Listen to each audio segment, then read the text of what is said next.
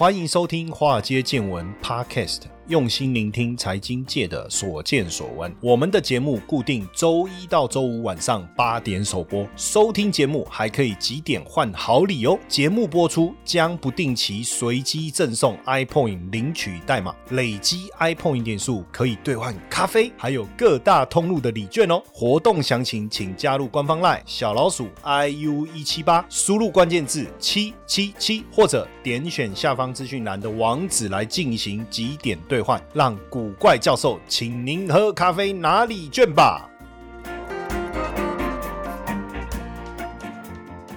大家好。大家早，大家午安，大家晚安，Good morning。这个要每一个时段的打招呼啊，都跟大家讲一遍。那这样子呢，你不管在哪一个时段来收听我们这一集节目啊，哎，你都没有觉得有任何的违和感啊。大家好，我是古怪教授谢承彦，你今天好吗？哦，反正不管你今天一开始的心情怎么样，我觉得只要你听了今天的节目，就是一个好的开始。好不好？他说啊，我和你们老师，你们咔嚓讲，然后就要被困啊。那你你家的攻击股，好，没关系。那醒来以后，明天就是一个好的开始，好不好？好。呃，最近我相信这个大家也有听到一些这个企业理财一些很荒谬的故事啊，哈。其实我我我觉得，因为我们这个节目啊，从二零二零年的七月那到现在这么长的时间，然后呢讲了非常非常多财经方面的一个议题。因为你看每每天都每天都要录一集节目给大家，哈。那当然我们也希望说能够循序渐进，让大家更了解投资。是啊，了解财经啊，那只是过去我们大部分都比较用这个个人的角度哦，或是散户的角度来跟大家聊。但是今天我想说，我们用一个企业的角度来来谈，来聊一聊投资，来聊一聊财经。很多人可能会觉得说，企业为什么还需要理财？企业就在赚钱。可是呢，很多人都忽略了几件事情。企业其实它会面临的。投资的需求其实更大，它会面临的投资的风险可能比一般人更多。为什么我这样讲？你看一个公司呢，有几个环节哈，我们都在讲几个环节会遇到这样的一个决策问题。你看，第一个，我要拿订单，我要去海外拿订单，台湾拿订单这个问题没有。我先讲海外拿订单，我海外拿订单，我收的是什么货币？我收的可能是美元，可能是欧元。当然，现在在国外谈生意，大部分大家就在讲拿美金嘛，就像。我们呃现在有跟这个一些海外的这个金融机构合作，他们当然会问啊，你要美金比较少，就是说我们以前跟大陆的企业合作的时候，他们会说给人民币，哈，这个可能是一个。那大部分都是美金，但是很多即便是比如说我们以前跟这个大陆的企业有一些，他还是说会给会给我们美金，比如说我去演讲啊或什么的，然后。你如果是企业，基本上大部分呢，因为大家在谈都是美金为主。好，这个时候就产生一个问题了哈，就是说你跟他谈合作，可能是一年前订单是一年前，那这一年当中汇率会不会产生变化？会，可能美金会升值，可能美金会贬值，那这中间产生的状况就会有差别了。因为毕竟你的美金最后你自己是要换回来台湾嘛，所以你当时你给他的报价，你基本上应该是用你在台。湾，你台币的角度在跟他谈，对不对？一定的嘛。就说我们通常在谈生意的时候，我用我当时的那个时间点的那个成本去衡量，然后去跟对方谈，然后我就用当时的汇率。他说他要收给我美金，好，我用当时的汇率哦，就换算，然后就给他。假设那时候台币汇率是二十七点五，好，然后他就问他说：“那你这样报价多少给我？”那你就算了一下哈，不然就一万美金好了。我数字小一点啦，这样我比较好，我们比较好，那个脑袋比较好转哦。比如说一万美金，然后二十七点五万，这样你就觉得说 OK 啊，对不对？好，这样就一万美金嘛，然后二十七点五，哦，OK OK，好。结果呢，过了一年以后，当然就是你报他，对他来讲，反正一万美金就是一万美金啊，他也不会管你台币的汇率，对不对？好，然后隔了一年以后，台币贬值了。变成这个三十了，他还是给你一万美金嘛，没有错嘛？诶，可是你的这个收进来的收进来换算成台币变三十万了，诶，你赚到了，对不对？但是反过来的例子是，大部分过去的例子是这样，就是我在台湾，然后我就算一算，我整个成本要三十万，所以我觉得我就跟他报价一万美金，因为汇率是三十，好，然后你就报了一万美金给他，他也说 OK，好，可是这个案子呢进行当中，也许没有一年哦，搞不好才一季而已，哇，然后台币就狂升值，这样子一季的时间就狂升了哦，然后就升到这个二十八。这样举例啊，或是刚才二十七点五反过来的例子，然后你就说台币升值，对不对？你原本报价给他的时候，你就是要收到三十万嘛，你就是要收到三十万，所以你才报一万美金给他，因为汇率是三十嘛，哈。结果呢，汇率台币升值升到二十七点五，这个时候照道理，如果是在二十七点五的时候，你报给他就不是一万美金，对不对？你会用。三十万除以二十七点五的数字去报给他嘛？那肯定是大过一万美金嘛？哦，你可以自己用算盘算一下就知道嘛，对不对？然后呢，这个时候你有可能跟他改变报价吗？你又说因为台币升值的关系，呃，其实当时我报给你的并没有衡量，没有考虑到这个部分，这样。有可能这样子讲吗？不可能嘛？你就说哦，其实应该是一万零九百零九美金吗？不可能嘛？对不对？那所以你换回来，你拿到一万美金换回来以后，变成多少？变成是二十七万五的台币。所以你当下损失了多少？你就三十万减掉二十七点五万，你马上损失了两万五。那这损失两万五相当于多少？八点。多，你少赚八点多，可是会不会这个八点多趴就有可能是你你本来可以赚的利润？我不晓得，有时候真的是这样。那这个常就是在企业在经营上会遇到的，没有先去把未来的风险在一开始的时候就衡量。你看哦，假设说今天企业哦，他在报价给客户的时候，他已经他知道这个案子是要执行半年或是执行一年，那他已经有一个。心里面有个盘算，未来的台币的汇率会升还是会贬？如果未来台币汇率会升，会升值，那他可能他要把这个风险因素考虑进去。如果未来台币会贬值，那当然他就赚到了嘛，对不对？所以如果你没有一个企业在对海外客户报价的时候，没有把这个部分衡量进去，那其实是不是已经面临了营运上面不稳定的风险？这个就是为什么每次台积电在估他们的营收的时候，他都会告诉你在台币。汇率多少，平均多少的情况下，他们估出那个数字。好，这个是第一个环节谈订单哦，这第一个环节谈订单哦。那接下来就要进入第二个环节哦。你拿到订单以后，假设你今天是大部分啊会拿海外订单啊，提供服务的，像我们是金融业，提供金融服务、咨询、顾问这种比较没有所谓的这个原料的问题。可是大部分呃从事这个出口，要么就是。接单制造，然后出口，对不对？设计，像我们上次有请一个喷枪这个制造商，他其实海外接订单，在台湾制造，制造完以后，他再出口出去嘛，他就会收到美金嘛，对不对？他就会收到美金。那个上次我们介绍那个喷枪，那个那个很厉害，那台湾一等一的最会做喷枪的，也帮很多海外的大品牌做代工，就是人家那个电影里面不是他们老外很喜欢在那边 DIY 吗？有没有？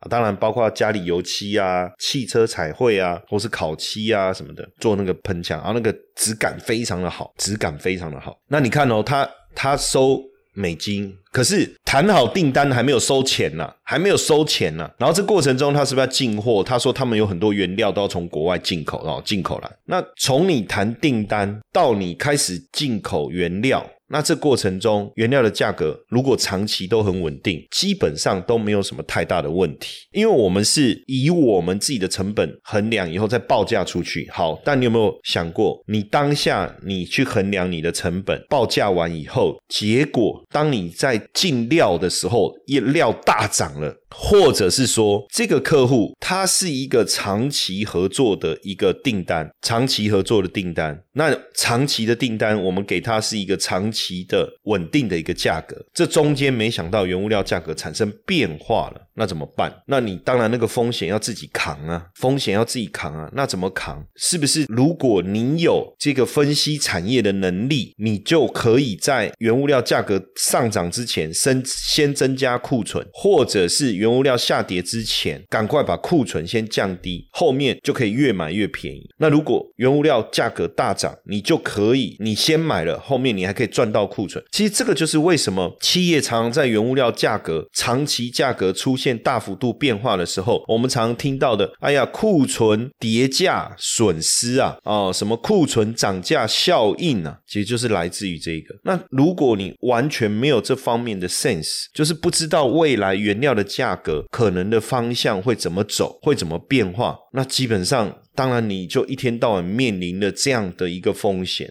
对不对？好，那这个是第二部分嘛？那。第二部分都过关了啊，然后企业也赚钱了，那企业就会产生呃，我们叫 cash flow，然后你会有自由现金，然后你手上你有可以处理的现金的时候，这个时候闲置的资金，当然大家就会开始做一些配置。大部分的上市公司都有专属的这个投资部门、投资长、投资部门，他们在做什么？除了我刚才讲的那两件事情，诶，我们要不要衡量汇率的风险？要不要做汇率的避险？像以前我在基金公司，时候我们常常去拜访很多的这些国外，就台湾的上市公司，他们有很多跟国外企业的往来。那我常最喜欢问的一句话，就是问那个投资长说：“哎，你们有没有做汇率避险？”那通常像比较大的企业，它的这个客户涵盖面比较广的时候，他们做的叫自然避险。什么意思？就是他可能收美元，他也可能收欧元，他也可能在南美洲当地经营，所以他当地的厂商收的是当地的货币，所以当它货币持有多元化的时候，它其实也很难衡量彼此之间货币的涨跌跟台币之间的联动性要怎么样去衡量。所以到后来，他们就做自然避险的意思，就是不用刻意的去做避险，只要我简单来讲，就是当我大部分的非美货币持有比较多的时候，我自己手上就多持有一点美金，就用这样的方式去 balance。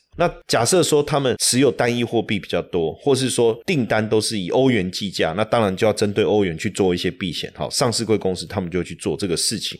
嗨，你也想为自己的企业创造财富吗？现在有一场为你量身打造的讲座，六月二十五号，我特别邀请两位企业管理与财务规划的专家一起来举办中小企业财富成长营，要和各位企业主分享后疫情时代中小企业获利成长的最佳解决方案。这场讲座原价一六八零，目前早鸟价九百九优惠中，优惠截止到六月二十号。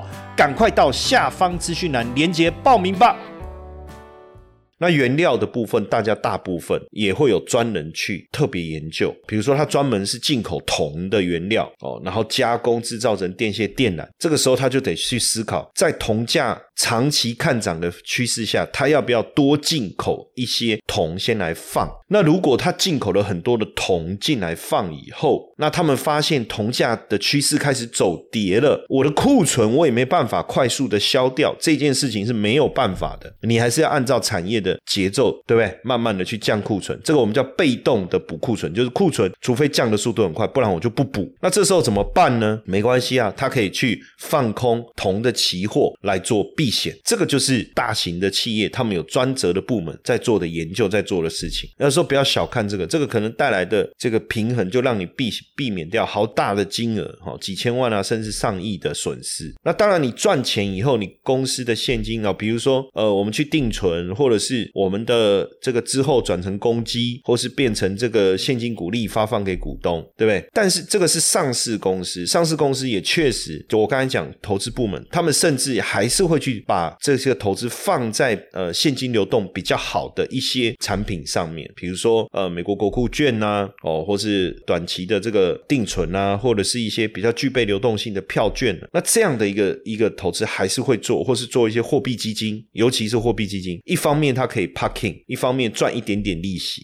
哦，这个部分其实呃需求量也是相当的大。但是对于中小企业来讲，第一个它没有专责的部门，它没有专责的部门可以去处理。这一些方面是哦，我我先讲很多大的公司，你看哦，像之前有一家电子公司，不是投资台积电吗？就赔了九千万。那你你知道他为什么要投资台积电吗？第一个，台积电是不是好公司？是。台积电的交易量够不够大？够，流动性够不够好？好，所以他要资金有需求的时候，公司你不能说我要处理现金的时候，我要，所以公司大部分你的现金类现金然后他不会去投资房地产，他一定要放在流动性很好的，所以投资台积电好像是可行的，殖利率有没有比定存好？也有，可是他们忽略了一件事情，就是说我我今天投资台积电，我会用多久的时间去持有？我是会放一年、两年、三年、四年、五年。那假设我今天只是一年不到的时间的 parking，那坦白讲，我会不会承担这一个台积电跌价的损失？会啊，所以那个例例子赔了多少？赔了九千多万，高买低卖赔了九千多万，出场就这样。所以如果他当时做的不是台积电这样子的一个配置，这个企业就不会产生这样的一个损失。那尤其是我刚才讲的这个，都还是他可能有投资长的投资部门，大部分的中小企业是创办人是老板。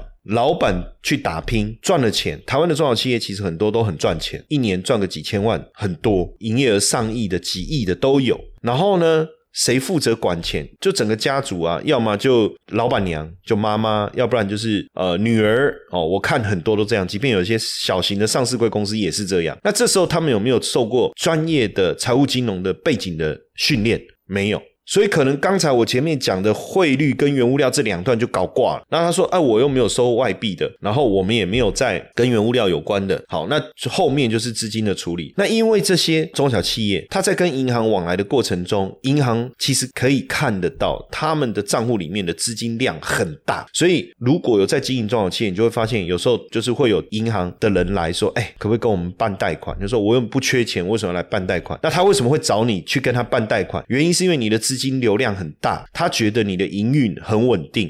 然后他们又有业绩的需求，需要放款出去，他就会找你。然后这时候他说没关系啊，不然你就是放款，反正你先贷了，贷了以后你再回存。那你有来存钱，我有业绩，我款有放给你，我也有业绩，反正我两个都有嘛。哎，这个就就这样子。但是你也会发现说，他既然知道这个，当然他也会想要说帮你做一些这个财务的规划。所以你看之前记不记得，除了我刚才讲台积电投资失败的故事，之前很多中小企业投资这个人民币，有一段时期。投资那个人民币，哇！然后这个叫 TRF，我不知道大家记不记得。TRF，然后当时呢，他们投资这个 TRF，它就是中小企业哦。然后呢，因为呢，他们跟这个这个大陆有一些这个资金的往业务的往来，所以有这个人民币的这个需求。然后呢，因为他们的营运不错嘛，也有足够的资金嘛，银行呢，当然就跟他谈，哎，要不要来投资这个？这个没有什么对错哦，他就是告诉你有一个商品，但是要不要投，我们自己要决定。可是。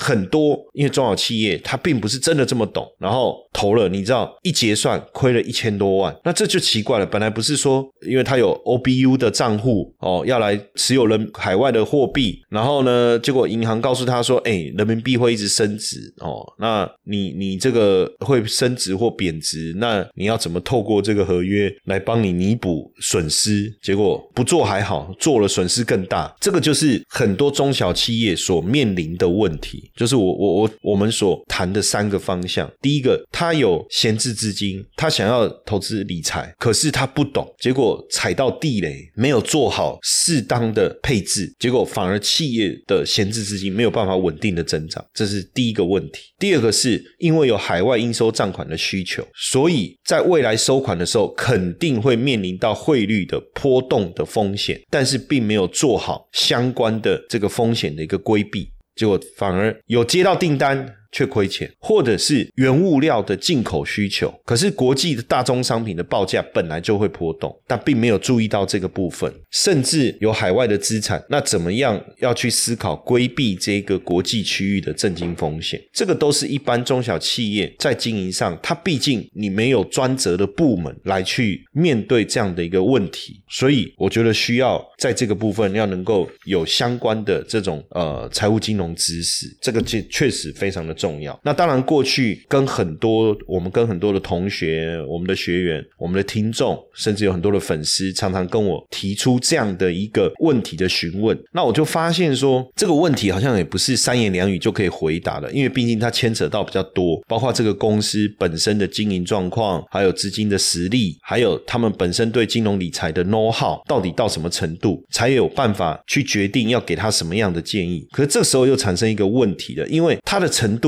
跟我给的建议之间能不能 match？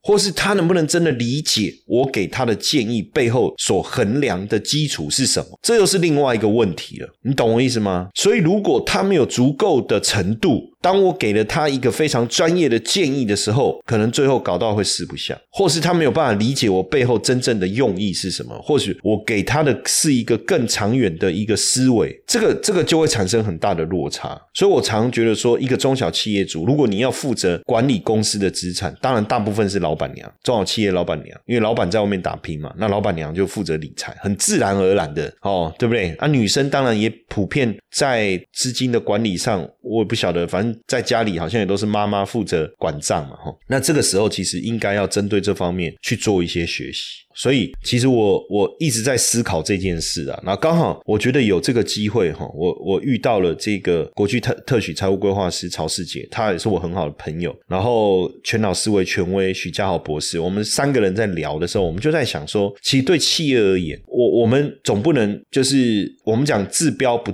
要还是要治本，就是你有问题我就回答你，你有问题我就回答你，还是说我们告诉你一些很重要的一些重要的观念跟做法？那当然，你有。了很好的程度以后，我们在互动的过程中就能够有更有效率的结果。后来我们就有一致这样的想法哦，所以我们就规划了这个六月二十五号的这个讲座，叫中小企业财富成长营，希望能够跟大家分享说后疫情时代中小企业获利成长的一个解决方案，全方位的包括从财经面，包含从财务报表的规划面，包含你公司企业在经营当中团队怎么凝聚三个角。度变成一个黄金三角的概念，帮企业主打造企业投资、财务规划、企业管理的黄金三角。当然，这个课程的这个机会非常的难得哦，非常的难得。那我们讲座呢，优惠也在持续中，赶快来跟大家分享这个讯息。你赶快来进行报名，报名的方式当然你可以直接在这个华尔街见闻节目下方，你可以看到这个连结哦。但当然，苹果的手机可以直接点。那如果你是 Android 的手机，上面有。杯呢，你也可以直接点，或者是你